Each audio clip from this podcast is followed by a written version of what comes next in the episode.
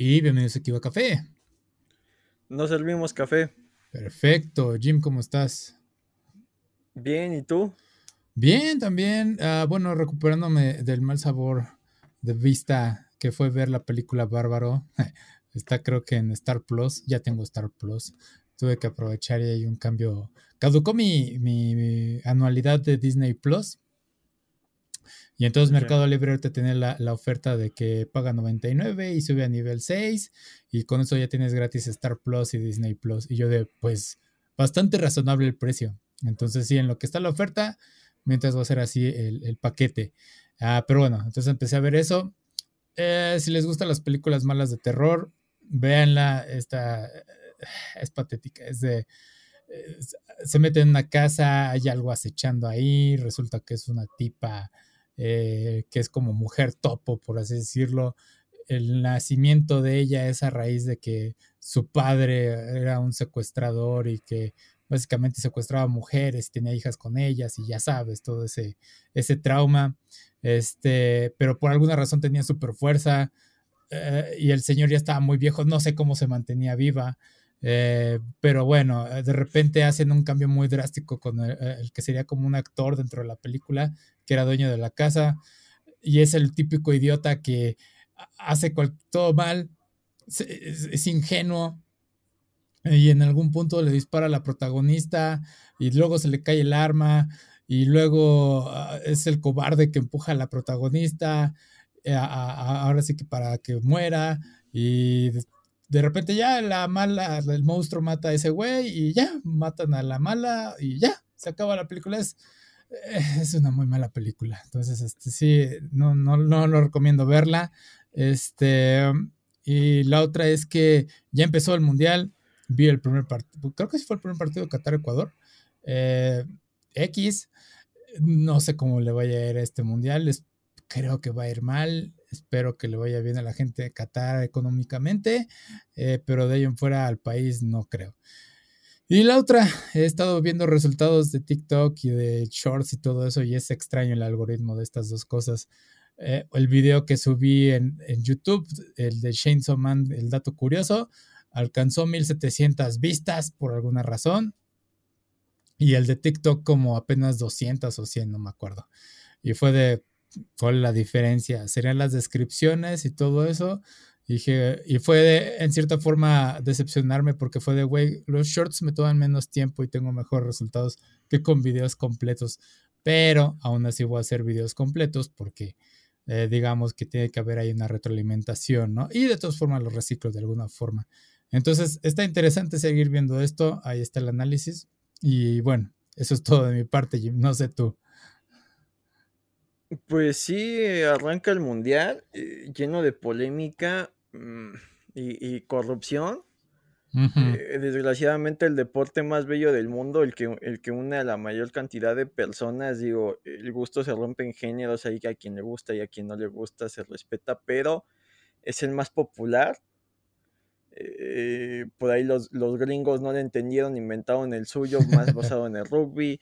Eh, por ahí nunca fueron buenos y, y le hicieron la, publicidad al suyo de que se llama eh, el rey de los deportes, pero... Son los campeones eh, mundiales. el, Fucho, el, Fucho mueve pasiones en, los cinco continentes. Y, y, vamos, ahorita estamos viendo una realidad que ya lleva mucho tiempo produciéndose. Eh, Qatar lleva ya mucho tiempo intentando eh, posicionarse en el, en el deporte eh, más querido. ya son, no solo es el, país Saint Germain, ya son varios equipos que reciben dinero de parte del Estado catarí o de otros estados árabes y, y, con eso intentan conseguir logros y conseguir afición y demás. Eh, causa ruido las condiciones en las que se creó. De entrada no había nada, no había estadios, no había ni siquiera la ciudad donde la están haciendo básicamente no existía, se construye para el mundial. Eh, se reportan muchos abusos de, derechos humanos y que eso eh, ayudó a que se construyeran en tiempo y forma los, los estadios. ya ves este fenómeno que dicen, no, es que los aliens ayudaron a los egipcios a construir las pirámides. No, no fueron los aliens, fue la esclavitud y el abuso de las personas, pero eh, creo que desgraciadamente el fútbol no debería de mancharse con estas situaciones. Hay, hay, bastante polémica ya de por sí en el juego para que se cree más la noticia fue que cancelaron la venta de alcohol a dos días de que empezara, a pesar de que Budweiser es uno de los patrocinadores grandes. En mi caso no tomo y podría no importarme. Lo que me da mucho miedo es que tengan el poder de manipular una, una eh, corporación tan grande y con tanto dinero como la FIFA y tan corrupta. O sea, vamos, esta es una forma de empezar. Respeto sus costumbres, pero también eh, entiendo, vas a su casa, respeta sus costumbres, pero si ya había ciertos acuerdos, eso es lo que me, me causa bastante ruido. Y además, eh, ¿qué tanto quieren sobreponer sus costumbres sobre las de los demás? Y más porque hay costumbres que son terribles, ¿no? Eh, la discriminación hacia la mujer, hacia los homosexuales, etcétera. son situaciones que no queremos que se repliquen en otros lados del mundo y qué les cuesta que con todo el dinero y el poder que tienen de repente digan es que si quieres venir a ver al Paris Saint Germain en Francia eh, tienes que traer los hombros cubiertos eh, no puedes ser mujer no puedes ser gay no puedes eh, no vamos a vender alcohol en este estadio o sea todo se va a tener que acomodar a, lo que ellos tienen y, eso es lo que a mí me causa mucho ruido las costumbres se respetan pero creo que eh, como sociedad occidental hemos conseguido algo mínimo que se llaman los derechos humanos y que intentamos que eh, las costumbres no sobrepasan esos, esos derechos básicos. Entonces, eso es lo que a mí me causa mucho ruido.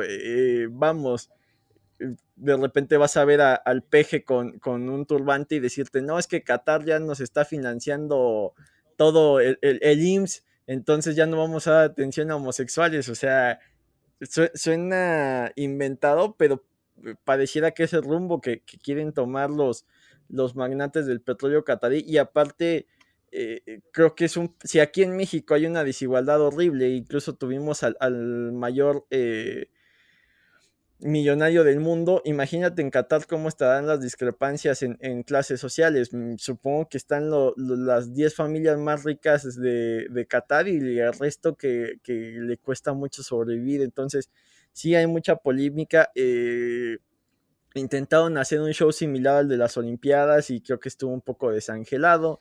Muchos artistas se rehusaron a ir. Y ya lo que fue el, partido, pues eh, espero que pierdan todos los partidos para que entiendan que el talento no lo compra el dinero, eh, que eso se construya a través de tiempo y esfuerzo. Eh, y, hubo una situación bastante extraña con el VAR que anulan un gol legítimo a Ecuador y eso al minuto 5 crea la expectativa de estamos viendo una vez más que al anfitrión se le va a intentar ayudar para que avance y que siga habiendo interés por parte del aficionado. Eh, de corazón espero que pierdan todos los juegos, espero que el París, por más que me agrade Messi, nunca quede campeón de una Champions para que eh, vean que, hay cosas que suenará como el comercial de Mastercard, pero hay cosas que el dinero no puede y no debería comprar. Sí. Y, esperemos que, que Qatar eh, no avance más allá de la fase de grupos y yo los invito a que nos refinamos como Mundial 2022, hagamos una especie de cancelación al país y no lo mencionemos para nada para que eh, no tengan esta publicidad que se quisieron hacer de decir, miren, eh, porque realmente ni siquiera le están abriendo las puertas al mundo para decir, miren cómo hemos avanzado. Al final, eh, Sudáfrica parece que lo hace un poco y que intenta lavarse estas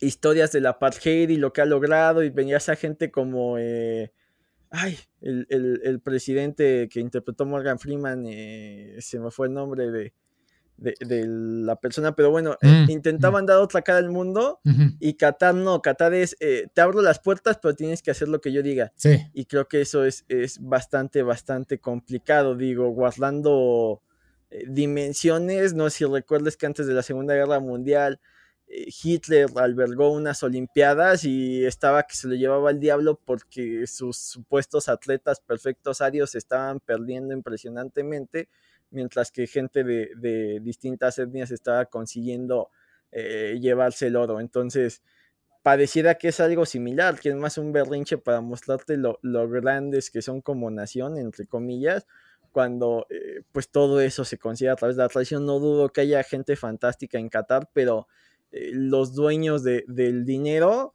eh, quieren hacerse dueños del balón y, eso es, es, preocupante. Insisto, más allá del fútbol, que quieran empezar a dominar otras naciones a base de la corrupción y el poder y establecer sus costumbres que son respetables, pero hasta el límite donde eh, abusan ya los, de los derechos humanos. Eso es lo que a mí me causa mucho, mucho ruido. Sí, y ahorita con otra nota que vamos a hablar, eh, como dices, bien dices, el dinero, se compraron así que este pase al mundial con el dinero.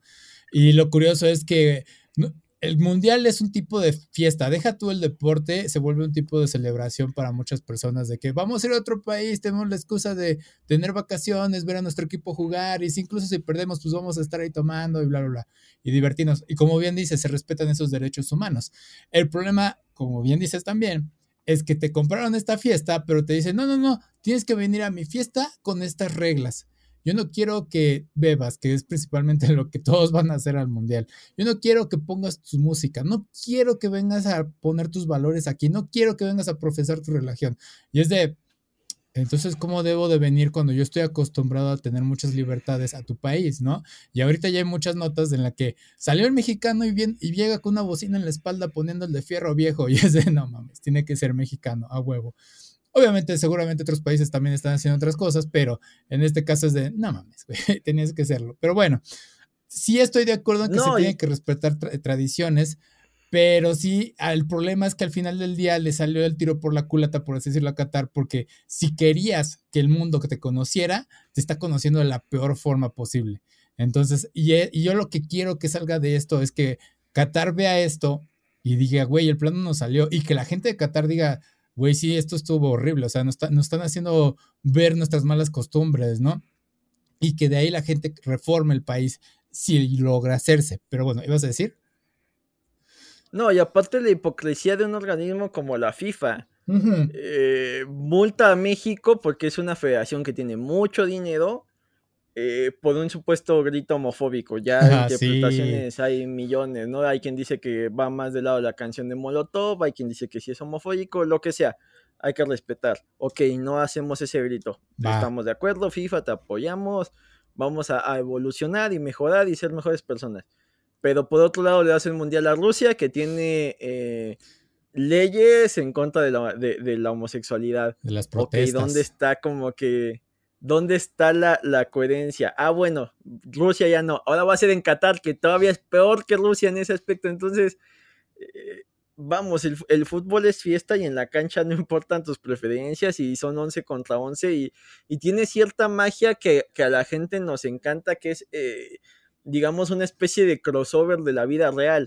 Eh, aquí en México, ¿no? No importa que tú seas de las Chivas eh, cuando jugaba la selección esperabas que Cuauhtémoc Blanco, a pesar de ser el, el, rival más odiado, se rifara y lo, vieras jugando con, eh, Osvaldo, que era de las Chivas en la portería. O sea, veías esta especie de crossovers donde los rivales de la liga local se unían para un este, objetivo en común y creo que ese también es un mensaje bastante poderoso.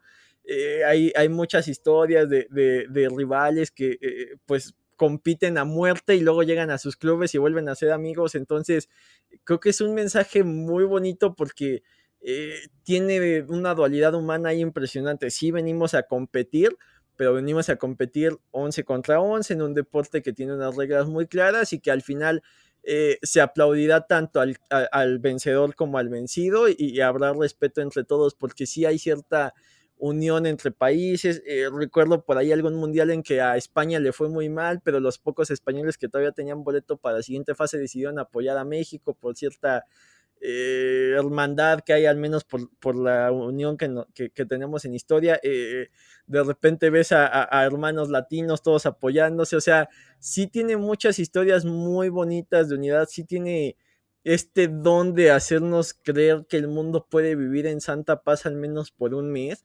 y, que la tengan secuestrada sí, sí da cierto miedo. Digo, de entrada eh, movieron las fechas y eso creo que no es tan problemático.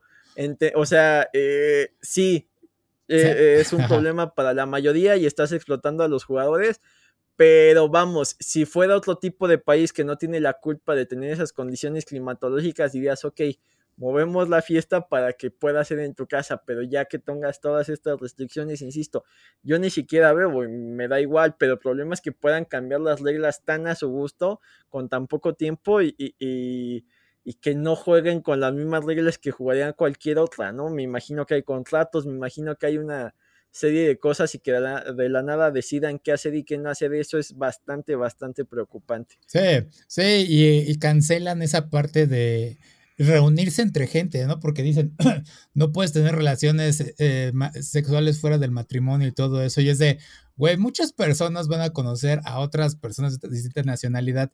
Sí, quizás en el sentido sexual y todo eso, pero vaya, es darse a conocer con otras personas del mundo, ampliar tus horizontes y que te arresten por ello, que te puedan dar latigazos, especialmente si eres mujer, es aterrador, güey. Y es de, ¿por qué chingados México es uno de los países que eh, está apuntado para ser de los que más asistió allá, ¿no? Creo que estamos en los primeros lugares de los que están ocupando más lugar allá. Entonces sí es de, ah, vaya, bueno. Al fin y al cabo sí somos pamboleros, como diríamos, ¿no? Entonces sí es, terrorífico lo que está ahorita sucediendo.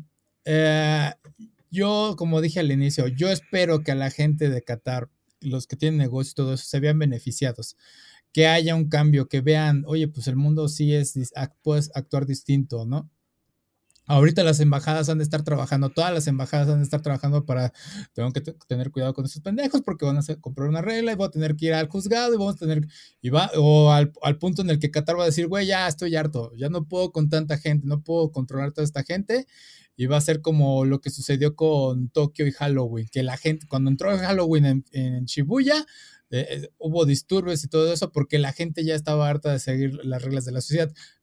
Un tema un tanto distinto porque ahí son normas sociales y aquí son eh, culturales religiosas, entonces, este, pero bueno, el chiste es ese, o sea, hay un momento para que la gente se pueda desembocar, se pueda volver loco, especialmente los ciudadanos de Qatar.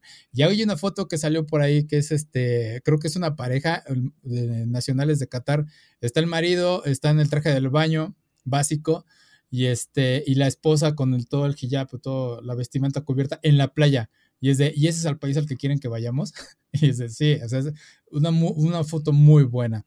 Entonces, sí, vamos a ver qué sucede, vamos a ver qué notas hay, cuántos arrestos va a haber, cuántos van a desestimar. Va a estar interesante cuánto va a poder tolerar Qatar todo esto. Pero bueno, ya con eso dicho, pasemos a las notas y hablando de dinero y tener control sobre las personas e imponer reglas estúpidas.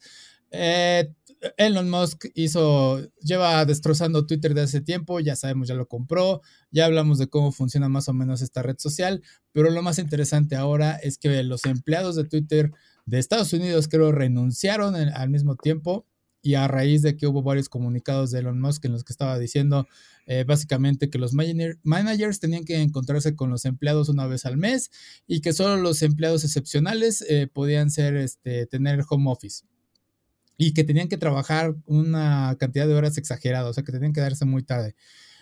Y todo esto es porque aparte eh, Elon Musk tuvo que recortar el 50% de los gastos que hace en contrataciones y todo eso porque creo que cerraron las oficinas de México al inicio de noviembre y estas notificaciones a los empleados de México se las hicieron un día antes del cierre. Fue un jueves, viernes, algunos se enteraron el mismo día de, lo cual es una porquería. Eh, entonces, sí, mucha gente estaba esperando que Twitter ya de plano se cayera, que nadie pudiera trabajar ahí, que quién sabe. Ahorita Twitter sigue funcionando, no sé cómo. No creo que ahí esté Elon Musk conectando en los servidores, pero ahí se mantiene. Entonces, este sí, la, el barco se está uniendo y nada más queda el capitán. Pero bueno, ¿viste algo de esto, Jim? Sí, eh, por ahí vi un TikTok de alguien que estaba haciendo el control regresivo y decía, pues llevamos eh, años trabajando aquí, ¿no?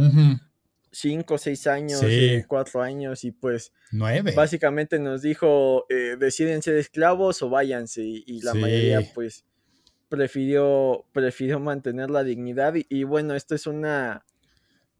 Eh, llamada de, atención a todos los que creían que Elon era un genio y que velaba por, por la humanidad y que quería ayudar al mundo, eh, solo es un millonario más con una publicidad medianamente buena que, pues ya la está destrozando y que está demostrando que eh, la mayoría de, los millonarios actuales eh, lo que explotan son a los humanos, ¿no?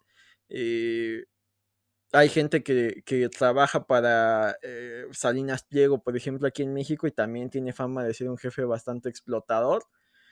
lo mismo pasa con Elon Musk, entonces dejemos de vanagloriar este tipo de figuras. Sí, son humanos, sí tendrán aspectos buenos y tendrán aspectos malos, pero son contados y eso sin tener una agenda secreta, los que realmente se interesan por ayudar a los demás, la mayoría solo busca su, su beneficio propio, algunos son menos agresivos, algunos son más coherentes, etcétera, pero eh, Elon Musk es un tipo bastante trastornado que tiene una necesidad de atención y de poder impresionante y, su modelo de negocio de papá, papá me lo compras y ahora es mío y, yo soy el, que lo inventó. Eh, va muy de la mano de lo que está haciendo eh, Qatar con los equipos del fútbol, ¿no? Eh, yo también quiero uno, ahora es mío y ahora se tiene que hacer como yo diga.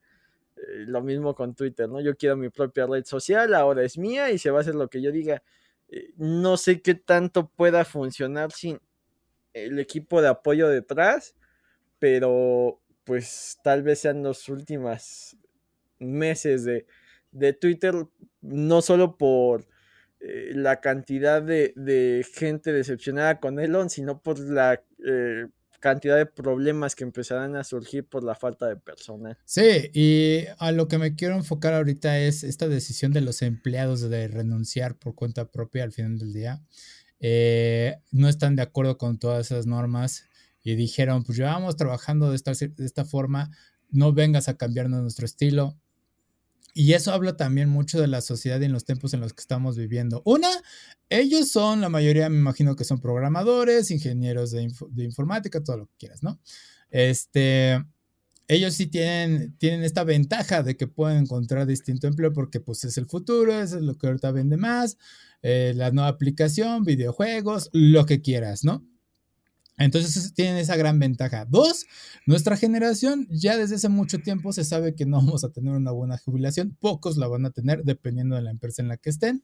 Entonces es uno de los riesgos que pues ya no le preocupa a muchos. Porque eso hace mucho, algunos años era de, güey, se me acaba mi, mi, ¿cómo se llama? El tiempo que estoy aquí y no me lo van a contar para mi, jubilación. Entonces también es, es parte de, refleja esta parte de la sociedad. Y la otra es que, bueno, pues tienen sus principios, siguieron sus principios y dijeron, güey, no vamos a tolerar a este hombre, a esta persona, para seguir sus cambios de política y demás. Bueno, a mí en un momento, cuando yo entré en un empleo, eh, a las dos semanas cambiaron el jefe, por, de las dos semanas que yo entré, cambiaron el jefe, cambió la administración, llegó el nuevo jefe y llegó con la prepotencia de, este, bueno, a mí me contrataron para levantar esto y si yo tengo la decisión de cambiar a quien sea cuando yo quiera y este y en cuanto alguien pues no me convenza, yo puedo llamar a alguien más y puedo reemplazarlo. Entonces, quien quiera salirse ahorita, pues lo puedo hacer. Y yo así de este güey tocó todos los nervios, pero el problema es que yo soy nuevo y, no, y, me, y, fui de los que estuvo rogando para entrar en ese trabajo, entonces no puedo, me tengo que mantener callado en este caso. Aparte de que yo sé que muchos no tienen esa ¿cómo se puede decir? Facilidad o tienen esos recursos para decir, güey, este trabajo no me convence, me voy, ¿no? Hay casos en los que algunas empresas sí se ha visto una renuncia masiva de los empleados. Hay, hubo una bodega en su momento en Estados Unidos en la que todos los empleados empezaron a salirse y es de, güey, ahí se va, ahí, eso sí lo vas a ver en físico, ¿no? Es un centro de distribución. Como no va a haber quién, quién llene los camiones o siquiera los camiones para que se vayan con mercancía, se detuvo la producción total de esa, de esa tienda. No sé, no, no sé qué almacén era. Era una tienda, un Target o algo así. Pero sí es fascinante ver este, este movimiento. Y en cierta forma, pues sí apoyo a estos trabajadores de Twitter. Ah, entonces, sí quisiera ver qué es lo que va a hacer ahorita eh, Elon Musk con ello. Se ha estado burlando de ello. Creo que el güey poco a poco va a perder la cabeza. Debería de salirse de Twitter porque al final del día lo lamentable es que este güey puede afectar cómo se mueve la economía en todo el mundo. Ya lo vimos con lo de la insulina, ya lo vimos con su comentario de con, cuánto comprar Twitter, cuando bajaron las acciones de Twitter y todo eso. Pero lo que también rescato es que al final del día también lo que de Qatar y esto es que si la gente sabe actuar en conjunto, podemos cambiar las cosas. Y ejemplo de ello también fue el momento cuando hablamos de las acciones de GameStop.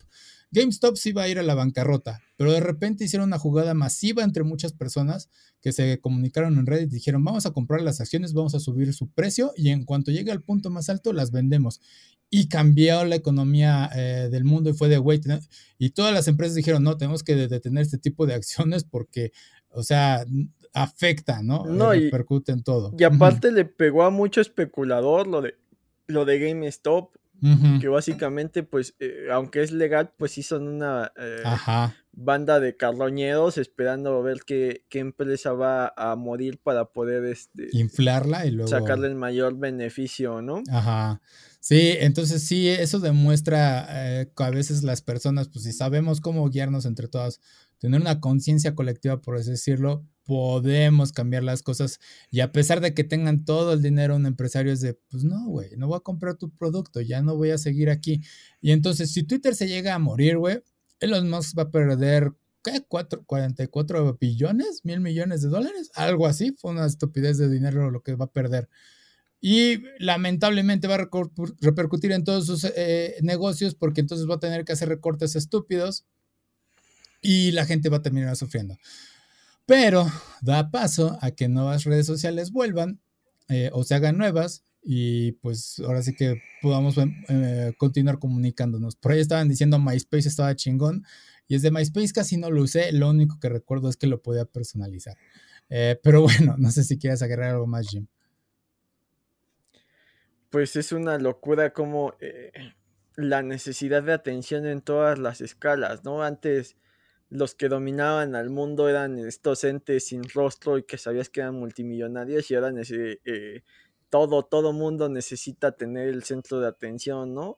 Eh, ligándolo con el mundial, creo que es el primer año que eh, uno de los técnicos antes de, irse y, no de una selección menor fue Luis Enrique, anunció que iba a hacer streamings para contar como que sus impresiones y como una especie de videoblog de cómo está viviendo el mundial. Entonces, está chido.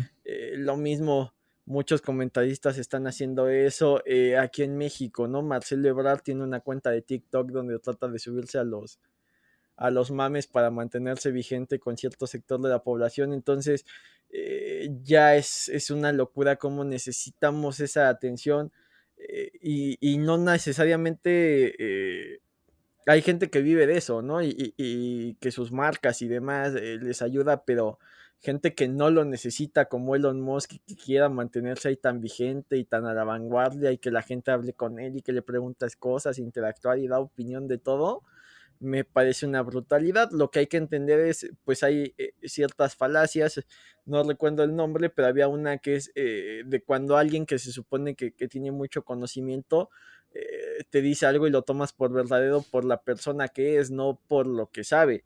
Eh, si llega un doctor y te dice, no, es que tenemos que operar, a lo mejor es dentista, pero como es doctor le crees, eh, un futbolista te vende los mejores zapatos de fútbol, el mejor uniforme, lo que quieras, y acá eh, tipos como, como Elon Musk que se supone que tienen mucho dinero y que la gente cree que se ha ganado ese dinero por ser muy astuto, se dedican a, repartir mentiras y la gente las empieza a comprar. Entonces, eh, verificar las fuentes de lo que se está diciendo y formarse una propia opinión. Creo que esa sería la conclusión, ¿no? Eh, Elon nos está dejando muy, muy fácil eh, a todos develar lo, lo megalomaníaco que es y lo extraño que es y cómo no necesariamente es un modelo a seguir. Sí, y tú lo has dicho muchas veces, o sea, no porque ser millonario es que sea un genio. Y también como es esa falacia de que a veces la gente, si es el experimento, ¿no? De que el uniforme engaña muchas veces a las personas. El del estacionamiento y que tiene el, el chaleco este de brillante y es de, ah, tú eres el encargado del estacionamiento, sí, en realidad no, nada más está usando el chaleco y le estás creyendo porque parece que sí es. Entonces sí, no se dejen engañar por este tipo pues de cosas. Ajá. Pues apenas vi un TikTok de un morro, creo que es de aquí en México, que llega y dice cosas como con voz como de autoridad. O sea, del que recuerdo están como en un parque, unos niños subidos a una banca y les dice así como tonito de policía, bájense de ahí. Ya se bajan luego, luego le dicen, no, pero no me hagan caso, pues yo no soy nadie, nada más estoy este, bromeando. Igual con unas señoras, las señoras se ríen, que, es como de, pues es que eh, cualquiera que pareciera tener cierta autoridad, ya en automático eh, respondemos. Sí, no, y, y te digo, esa parte me está fascinando porque está surgiendo esta mentalidad de, güey, tenemos que pensar por nuestra cuenta. Ya las personas ya no están dejando guiar por lo, o sea, nuestra generación en sí ya está pensando más las cosas y es de, espérame, o sea, sí tendrás el dinero, sí me estarás vendiendo el producto, pero hay algo que no me está gustando de ti, ¿no? Apple, Apple ha caído últimamente desde que Steve Jobs se fue, pero ya muchos se han dado cuenta de, güey, Apple nada más te vende la marca, este, esta, el lucir como refinado, por así decirlo, ¿no? Te da esencia, te da eh, personalidad, eh, eh, esta marca. Y al final del día, no, pues Android, si lo sabes manejar, pues puede ser mejor. Y al final del día, y también le vas a poner una funda a tu Android, a tu Apple, lo que quieras, y pues para ahí está tu marca, no sirve de nada. Pero bueno, eh, ahora sí, pasemos a otras cosas. Ah, sí, güey, quiero sacar las noticias feas de, de, una vez. Esto salió hace unas horas y se reportó eh, oficialmente la muerte de Jason David Frank y él fue el Ranger Verde que conocimos aquí en Occidente en los Power Rangers originales. Uh, su representante confirmó los rumores que ya estaban circulando. Ha habido confirmación por todos lados, incluso su entrenador personal. No han dicho tal cual cuál ha sido la causa de muerte, eh, pero dicen que es por depresión y ya de ahí pueden inferir lo que quieran. Ya de ahí ya no voy a meter más. Este, podemos eh, saber qué fue quizás. Eh, y también lo que me llama la atención es que falleció a sus 49 años de edad. Y, es, y, hablamos la semana pasada de Kevin Conroy que falleció por cáncer a los 66 años. Y ahorita él a los 49 sí es como de fuck.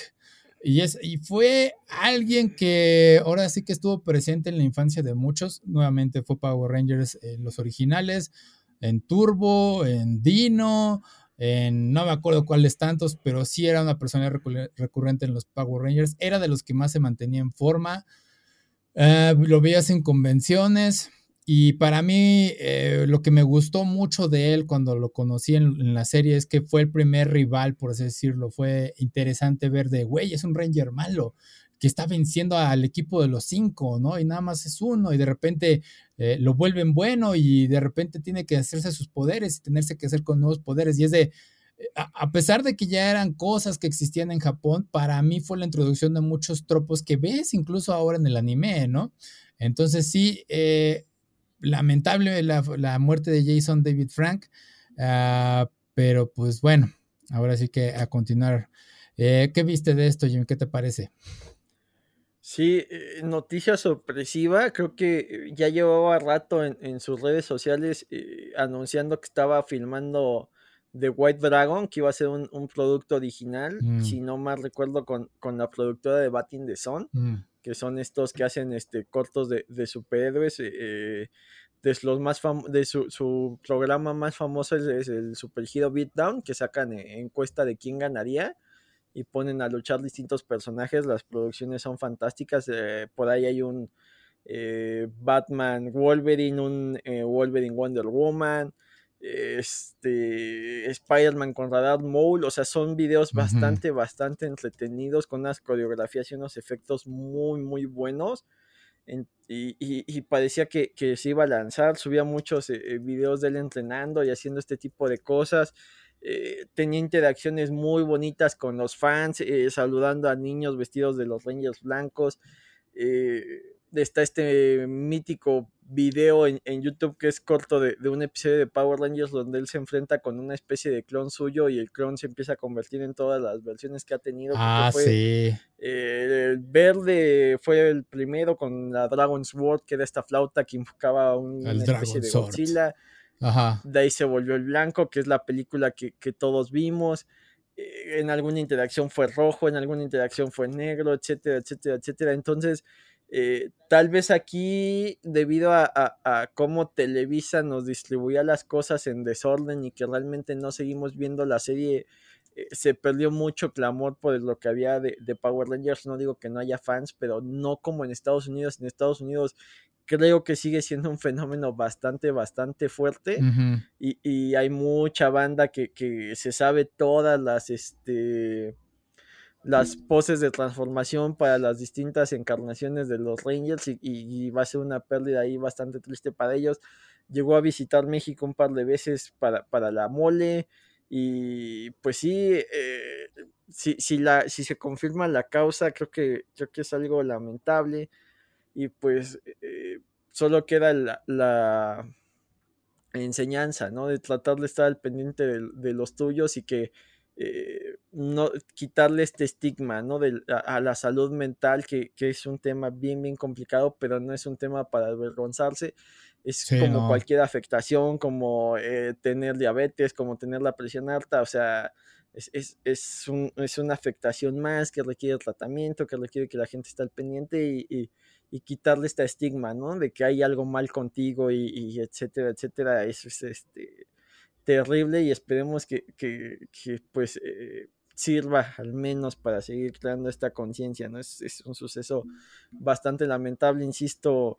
Eh, parecía que iba a sacar este proyecto y que pues, volvería a ser este héroe de acción y, y, busca un, hay un par de videos de Batting the Sun, creo que es eh, el Ranger blanco contra Scorpio y el Ranger blanco contra Ryu. Ajá, se lo ve. Y están bastante, bastante divertidos ambos videos. Ok, ok, sí, eh, nuevamente, si están pasando por una mala situación, se sienten deprimidos y todo eso, a pesar de que algunos le digan, no, güey, ya no te sientes así, alégrate, no, o sea conócete, habla con las personas indicadas, no tengas miedo.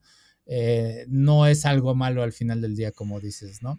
Entonces, sí, eh, pues veamos qué es lo que más reportan acerca de ello. Digo, esto fue repentino. Ah, y como dices, ese episodio que mencionas cuando se enfrenta a sus antiguas versiones está muy interesante porque sí es como que tiene que adquirir una nueva transformación y se enfrenta a todos sus miedos, a todas sus inseguridades, cada una de lo que representaba. Entonces, vencer esas versiones estuvo muy chido ese capítulo. Y Pago Ranger siempre ha sido muy bueno en eso de los crossovers. Me maman los episodios cuando llega el nuevo equipo o uno donde llegan todos los rojos o llegan todos los equipos y ves como 100 Power Rangers en pantalla y dicen, no mames, qué chingón, güey. Y él siempre eh, está chido el crecimiento de su personaje, no como, bueno, no como tal cual como persona, porque no lo conozco tanto, pero su personaje siempre fue de, inició como el malo, se volvió el bueno, evolucionó a ser el líder y luego empezó a ser mentor de muchos de ellos. Y, de repente había ese debate de que, quién era el mejor Power Ranger rojo o, el mejor Power Ranger, pero él siempre ha estado ahí al frente de todo esto. Y sí, como dices, es, los Power Rangers se volvió cultura general de Estados Unidos al final del día, a pesar de que ellos adoptaron esta idea eh, de Japón, ¿no? Que muchas veces reciclaban las escenas originales. Entonces, sí, eh, lamentable la pérdida de Jason. Y bueno, sigamos con la otra noticia sobre actores. Eh, esta también es un poco rápida, pero Chris Hemsworth tomará unas vacaciones por razones de salud. Aparentemente se hizo un estudio en el que tiene dos genes que básicamente indican que podría tener Alzheimer. No define que lo vaya a tener o que sea eh, que lo, vaya a tener a futuro, pero es muy probable. Eh, sí llama la atención que a una edad también tan temprana descubra esto. Y es un tipo de duelo distinto, porque el Alzheimer es una de las enfermedades que más me asusta. Eh, porque pues sí, estás viendo cómo la persona de alguna forma desaparece frente a ti, ¿no? Y va y viene. Eh, sí, realmente me gustaría que en el futuro la medicina avance para poder evitar estas cosas o curarlas. Eh, y comprendo la decisión de Crims, de, de Chris, de decir, güey, pues necesito un tiempo. Probablemente es con familia, probablemente es de decir, güey, vamos a tener buenas memorias y en cierta forma, pues prepararse para lo peor que es, despedirse de, y tener esta buena imagen de él mientras es consciente. Ah, pero bueno, ¿viste algo de esto, Jim? Sí, la nota la manejaron como si ya se lo hubieran diagnosticado. Creo Ajá, que. Sí, estuvo mal. Fue un amarillismo horrible. Ajá. No sé qué tanto quiere crear conciencia y que cuiden su salud. No sé qué tanto es para promocionar esta serie de, de Limis, Limitness de, de Nat Geo, es decir, Disney Plus. Pero eh, no sé. Creo que eh, lo están manejando con un amarillismo horrible. O sea pues es una probabilidad, pero no es que ya esté sentenciado y que a partir de mañana ya empiece a llegar cosas. Entonces, creo que si no, según, según digo, entre comillas, eh, eh, Disney se ofreció a quitar esa parte de, del documental para que pues, no creara esta expectativa, pero que Chris Hemsworth dijo que tenía que salir porque era importante, pero yo le voy más a, que esto es publicidad para que la gente voltee a ver el documental más que cualquier otra cosa. Entonces no, no creo que haya mucho que añadir. Sí es un problema grave, sí es una enfermedad complicada, pero eh, no estoy a favor de ese amarillismo. Sí, no, o sea, haciendo a un lado el amarillismo, si Chris Hemsworth lo tiene, este sería algo triste para él y su familia. Eh, me recuerda lo que hablamos de este Bruce Willis que tenía ah, también este problema del lenguaje. Eh, que igual, pues por eso se retira y vendió todos los derechos de su imagen. Es algo muy válido y entonces eso te hace recordar que al final del día esta, estas superestrellas, estos actores, pues son eh, personas y que también pues merecen esa paz. Y, y, lo hemos dicho también, la imagen de todos estos este, actores superestrellas pues es más humanizado que antes, ¿no? Antes lucían como que imposibles de alcanzar y ahorita con todas las redes sociales, pues puedes notar quiénes son como que buena persona, por así decirlo, y empatizar más con ellos. Entonces sí, eh, pues ahora sí que lo mejor para Chris Hemsworth y también para la familia de David, que también pues ahí como superan toda esta situación. Pero bueno, Ah, ahora pero, insisto, o sea, no es que ya se lo hayan diagnosticado, es una posibilidad y muy a futuro y ya todo el mundo lo está manejando como, ah, ya se va a morir nada. No, no, no, no. Vamos a ver, y también que, bueno, allá esa parte, ver qué hacen con lo de Marvel, con Thor y todo eso es lo menor de los problemas. Volvemos a lo mismo, falta mucho para que pase y si llega a pasar y si, si la medicina evoluciona igual y ni pasa, o sea, está bien amarillista esa nota. Está sí, o sea, está pésimamente la, la, nota, nada más ahora sí que es para comentar sobre ello. Pero bueno, ah, pasemos a otras cosas y... Ay, aquí ya me revolví con... Ah, tenemos un nuevo rey de YouTube, por así decirlo y oh, sorpresa, es MrBeast. Eh, superó a, PewDiePie con más de 111 millones de Bueno, los dos tienen 111 millones de suscriptores y la, las cifras van como que por encima de mil suscriptores, lo cual no es mucho para el nivel que ellos manejan. Ah, no sorprende, MrBeast apenas escuché de él, yo creo que desde el año pasado. Yo sé que creo que tiene más tiempo, pero se ha popularizado porque ha hecho este tipo de show familiar, por así decirlo, en el que está regalando dinero a un montón de cosas bien fácil. Eh, y la cuestión de tiempo nuevamente. PewDiePie es un blogger común que comenzó haciendo gameplays. Eh, pues sí, básicamente ahorita ya hace todo puro este, contenido de reacciones y de ahí nada original. Apenas se mudó a Japón de ahí ha hecho sus, sus, videos y obviamente el güey ya tiene cosas invertidas en varias cosas y por eso es, millonario probablemente. Yo quisiera saber cuánto dinero tiene Mr. Beast porque ese güey regala a lo estúpido, este, regala casi como 10 mil dólares a cada persona que se encuentra. Ah, pero bueno. Pues según, eh, según cifras de Mr. Beast, que él tiene casi nada básicamente nada, según. O sea, por un lado vi eso, que según no tiene casi nada porque todo lo invierte para generar nuevo contenido.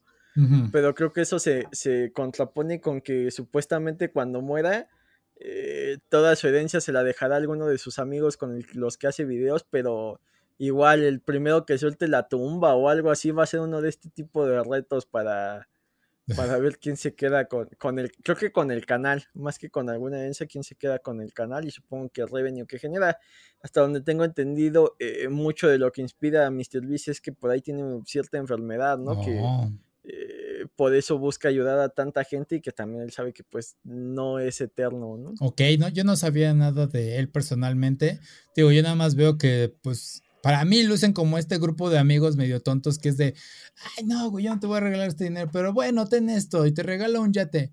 Y es de, ah, sí, si logras hacer esto, te, te regalo un carro o algo así. Y yo nada más estoy viendo así como creo despilfarran dinero. Ajá. Los que yo me he aventado de él, creo que la, lo primordial que tiene y lo más importante es que sí hay cierto grado de respeto. Mm. O sea, eh, sí, te voy a hacer, te voy a hacer vivir en, en, este metro cuadrado, pero no te voy a humillar. Y a lo mejor el reto sí está medio manchado, pero no te voy a humillar. Y hay, y, hay youtubers mexicanos que dicen, ay, si te corto una ceja te doy tanto dinero y siento que lo hacen más con intención de los y de humillar. Y creo que MrBeast se mantiene en la línea y además eh, pues se ve que hay cierto revenue más allá del, dinero que les genera. Yo de los que he visto, eh, eh, hay uno donde si, si básicamente es este jugar a las escondillas extremo en una especie de escuela hospital que, no está siendo utilizado.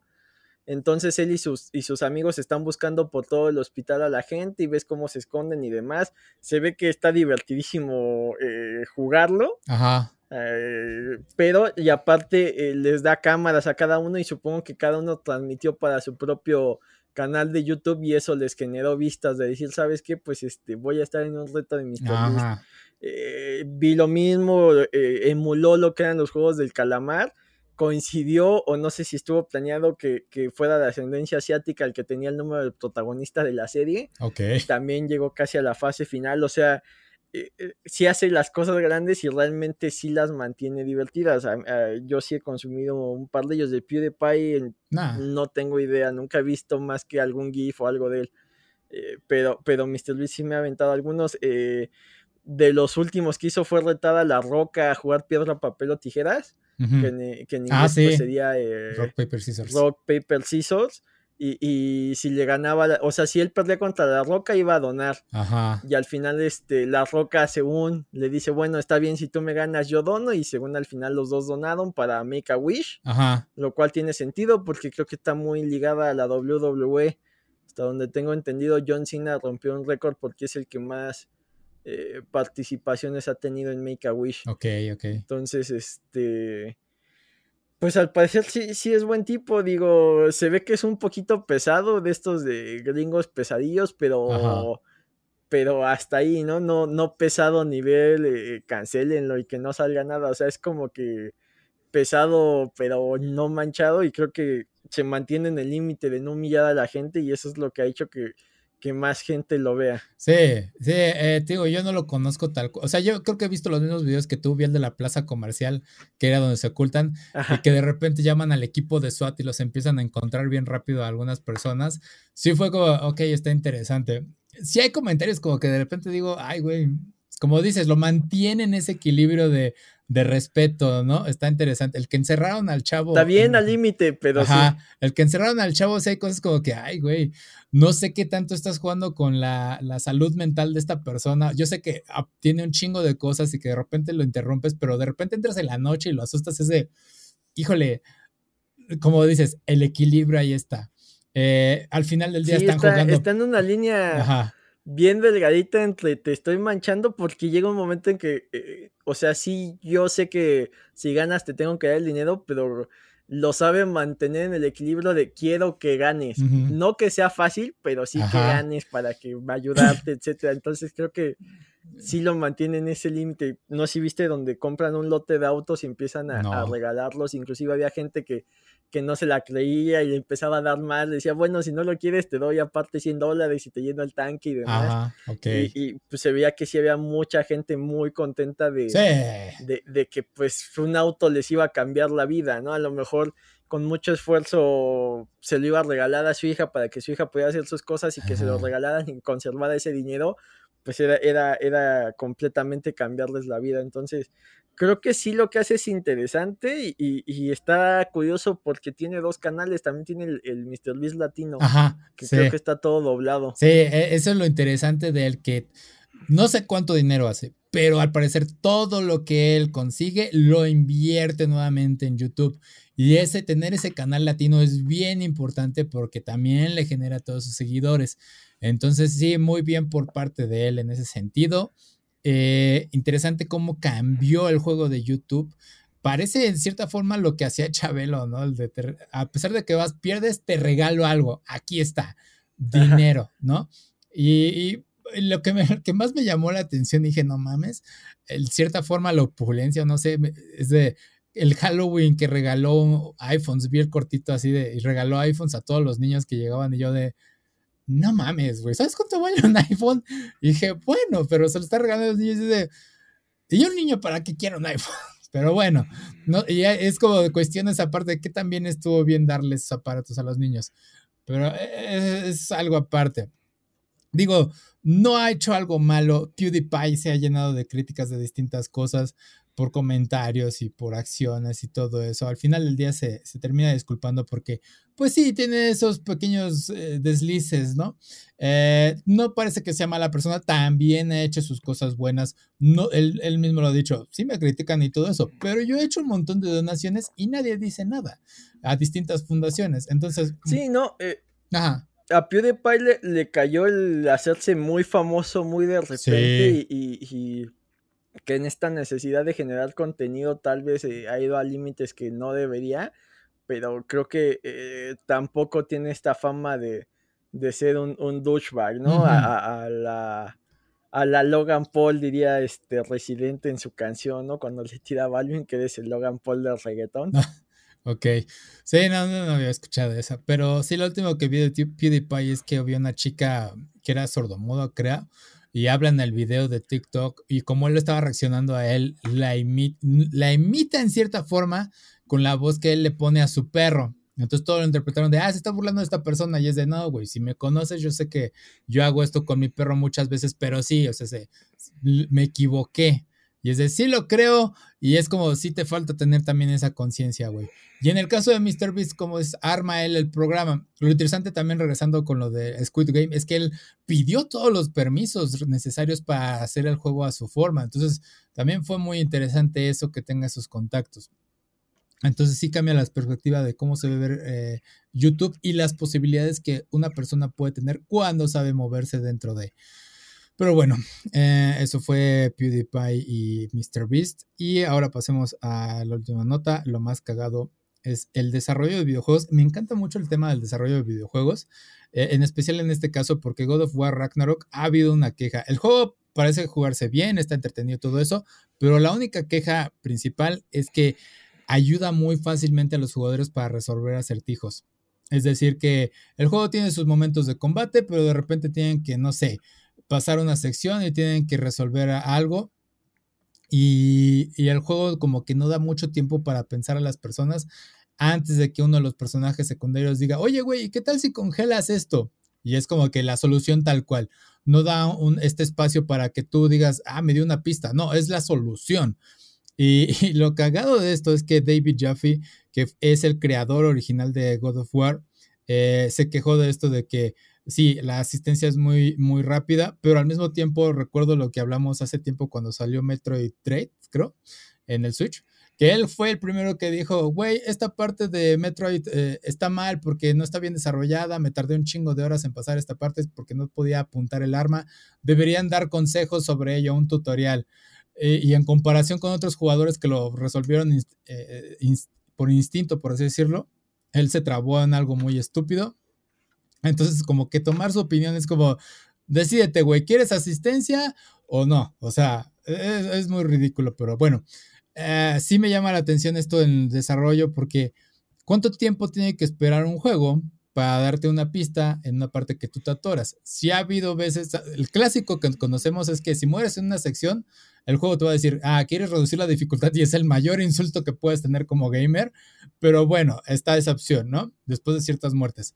En los acertijos sí ha habido veces en las que ah, te dan esa pista de, oye, quizás debas de usar cierta habilidad y ya con eso, ¿no? Te, guías. Pero en este caso, darte la solución está muy mal y también hacerlo en un corto eh, lapso de tiempo está también muy mal. ¿Cuánto tiempo crees tú, Jim, que debería ser considerable para que alguien te dé un consejo dentro de un juego, un tip? Pues creo que no debe haber un tiempo, más bien eh, tipo Navi, ¿no? De, de mm, Es una buena opción. Si le preguntas que te la den, pero si no preguntas, pues seguir intentando, ¿no? Sí, porque si hay juegos que, ah, de acertijos, especialmente de ellos, que te dicen, ah, paga tantas moneditas para que te desbloqueemos la primera pista. Si con la primera pista no lograste atinarle, bueno, paga tantas monedas para desbloquear la segunda pista. Lo supiste y ya tercera. estos eran los juegos de Layton. Los juegos de Layton eran los que tenían ese, ese sistema. Sí, me parece una muy buena opción que cuando preguntes te digan, pero también me agrada la opción de que, bueno, te vamos a dar pequeñas pistas, vamos a hacerlo mayor eh, eh, subjetivos para que puedas ah, tú darte cuenta de cuál es la solución. Y si no lo lograste después de, no sé, media hora, es de, ok, güey, esta es la solución, ¿no? Porque hay veces en que las personas se quejan de que es que está muy complicado esta parte y es de, bueno, lo entiendo, güey, eh, pero pues tampoco, o sea, también tienes que sobrepasar estos retos, ¿no? Es este balance de que el juego es muy difícil y quiero nada más jugar. Y aparte, eh, a como jugábamos nosotros, a como se juega ahorita es completamente distinto. O sea, en nuestros tiempos era de, es que un amigo me dijo cómo... Eh, salir del, laberinto del Mario 3, ya ves que hay una secuencia de puertas ahí extrañas para poder salir y te la aprendías de memoria. Es que eh, en la Nintendo Manía que tiene mi primo, ahí viene la guía y sácale copia y te las presto para que sepas cómo pasarlo. Ajá. Y ahorita realmente los niveles de dificultad de casi todo se reduce a cero, porque si la primera que te estanques, ah, voy a ver en este tutorial cómo solucionarlo. Ajá. Entonces también creo que ya no es una herramienta así tan, tan indispensable. Ya es muy raro que alguien que, consuma videojuegos esté completamente aislado de lo que quiere su eh, YouTube. Sí. Entonces, eh, de hecho, yo, yo ya he visto TikToks que, que son de... ¿Cómo hacer este tiro en el FIFA? Y es como de, ah, caray, ¿a poco el FIFA necesitaba que me explicaras? y sí, sí, luego hay jugadas muy locas, pero vamos, o sea, pues en teoría es uno de los juegos más intuitivos del mundo. Ajá. Y ya hay gente diciéndote cómo mejorar, ¿no? Pero. Eh, pero, o sea, me parece una locura. Entiendo, entiendo que el, mismo eh, desarrollador busque una forma de que no te frustres y te mantengas en su juego. Al final del día, pues, eh, mientras más placentera sea esa experiencia de juego, más buscarás juegos similares o o es la diferencia entre que eh, te compres la figura de, Kratos con Arteus o no te la compres, que tanto te haya frustrado el juego, que tanto te haya gustado, que tanto vayas y te tatúes algo espartano, o sea, eh, sí influye que esa experiencia sea buena y, los God of War por lo general eh, se mantienen como el estandarte de PlayStation porque sí han conseguido tener experiencias de juego muy agradables. Inclusive este acaba de, seguir, de salir y ya la gente lo considera de los mejores juegos que hay en la consola. Entonces, eh, sí, sí es raro mantener ese balance de dificultad para que eh, el usuario tenga una experiencia de satisfacción de haber conseguido descifrar algo muy complicado, pero a su vez tampoco eh, lo frustres, o sea, ese balance pocos juegos lo tienen. No sé si recuerdes el primer Arkham que con el modo detective eh, se facilitaba mucho. Sí. O sea, sí tenía su, nivel de dificultad, pero también había una parte que te decía, ay, creo que donde te sentías donde sentías mayor satisfacción era cuando tenías que hacer cierto sigilo y enfrentarte lo menos posible con los rivales y que encontrabas el camino correcto o la eh, combinación correcta de, de, armas. Era cuando decías, ok, ok, me estoy rifando como el mismísimo Batman pero el modo detective tampoco era así como que ese sentimiento de, ay, mira qué listo soy. Que en el 2 le bajaron el poder a ese, al, modo detective para que realmente fue un reto un poco mayor ese tipo de acertijos. Eh, al final siempre es prueba y error y, pues adaptarse a las nuevas generaciones. Eh, no por nada juegos como el, los Fortnite, los FIFA, eh, Call of Duty, Free Fire, etcétera, etcétera se mantienen a un nivel muy alto porque eh, la satisfacción es casi inmediata. Mm. O sea, sí te puedes frustrar dos semanas jugando un Battle Royale, pero tienes la satisfacción de, ah, mira, en mi primera partida me mataron luego, luego, y para el tercer día ya quedé en el top 10. Y esa satisfacción es muy inmediata y no requiere la curva de aprendizaje de a veces eh, un acertijo de un juego más complicado o de un juego tipo Dark Souls que si bien no son acertijos, sí necesita cierta estrategia para vencer a cada, a cada rival. Aprender de tus errores también es lo principal. Eh, pero la diferencia entre lo que tú dices del FIFA es que el los videos del FIFA te enseñan cosas nuevas sobre el juego, cómo explotar las mecánicas, ¿no? Buscar soluciones sobre cómo resolver un acertijos ya es otro tema distinto. Es básicamente saltarte el tema. Y como lo que eh, lo que creo que latinaste en cierta forma, me ayudaste a darme cuenta, es que los desarrolladores lo que quieren es que no quieren romper este pacing, este paso, por así decirlo, entre la jugabilidad de acción y los acertijos. Porque si de repente, si tú estás, vienes de, adrenalina de vencer, no sé, a 20 güeyes en God of War y de repente llegas a un acertijo y tienes esta adrenalina y es de, güey, quiero seguir peleando, quiero seguir peleando. Y es de, puta, pero no puedo resolver este acertijo después de 20 minutos. Ya, se me bajó la adrenalina, ya no quiero seguir jugando, ¿no? Y entonces yo creo que es lo que intentaron hacer más o menos. Es de, bueno, vamos a resolver esto rápido para que puedas avanzar a la siguiente sección. Y entonces es de, ¿por qué carajos entonces hay acertijos en God of War? Porque no todo es combate. Porque pues también tienes que saber llevar ese pacing. Y la única forma de hacerlos con acertijos. Hay uno que se me quedó traumado en God of War 2 eh, hay una puerta y hay una como rueda de agua, por así decirlo. Y el chiste era que tenías que bloquear el paso de la rueda de agua, pero ah, había una persona pidiendo ayuda que estaba pues así como que, ah, ayúdame por favor, ¿no? Y mis amigos y yo estábamos de cómo resolver esto. Y yo estaba al control y dije, ah, creo que ya lo entiendo. Agarré al güey, lo aventé abajo de la rueda se murió, obviamente, lo atoró el mecanismo y abrió la puerta. Dice, güey, ¿cómo supiste eso? Y es de, pues de entrada es porque entendí las mecánicas. God of War jamás te va a, Kratos nunca va a ayudar a nadie, no tiene una mecánica de escolta. Entonces tienes que pensar como Kratos y Kratos va a hacer esa estupidez. Y es de, me siento mal por pensar como él, pero fue, ok, ingeniosa en cierta forma la, la solución. fuiste el del video de, del niño donde le dicen este cómo salvarías o a quiénes salvarías de las vías del tren, A los que son dos o al que son uno, y el niño pasa todos una vía y luego los arrolla a todos, ¿no? Sí, sí, güey. Fue. No me sentí muy orgulloso de esa solución. Fue como. Mis amigos se quedaron de.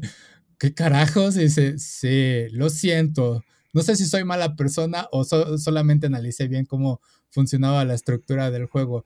Y, así es, o sea, tienes que saber cómo explotar esas mecánicas de los juegos. Eh, jugué Battle Shift Frigate hace, eh, lo dije la semana pasada, todavía lo sigo jugando. Eh, entré a la parte competitiva de que hay unos scores día con día y yo veo de, güey, ¿cómo chingados obtienen estos puntajes? Y es cuando entiendes de que, ah, hay unos elementos que son dañinos, que pueden destruir ciertos ingredientes. Y es de, ah, destruir ingredientes también puede ser algo positivo porque te da espacio para meter nuevos ingredientes. Es algo muy sencillo que te tardes en aprender porque la mayoría de las veces te dicen, no, güey, destruir es malo, pero ¿qué tal si controlas esa destrucción? Entonces e, es ingenioso cuando entras en esa zona y aparte de que el juego lo jugué en difícil, no se me hizo difícil, la verdad. A pesar de ser acertijos y no soy muy bueno con ellos, el juego, la dificultad no es tan mala.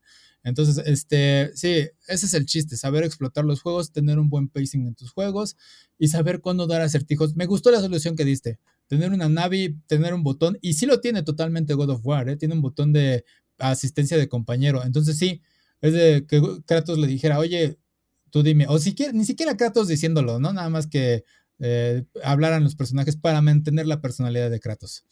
Y entonces sí, voy. Eh, ya es Atreus, güey, ya, ya maduró el morro.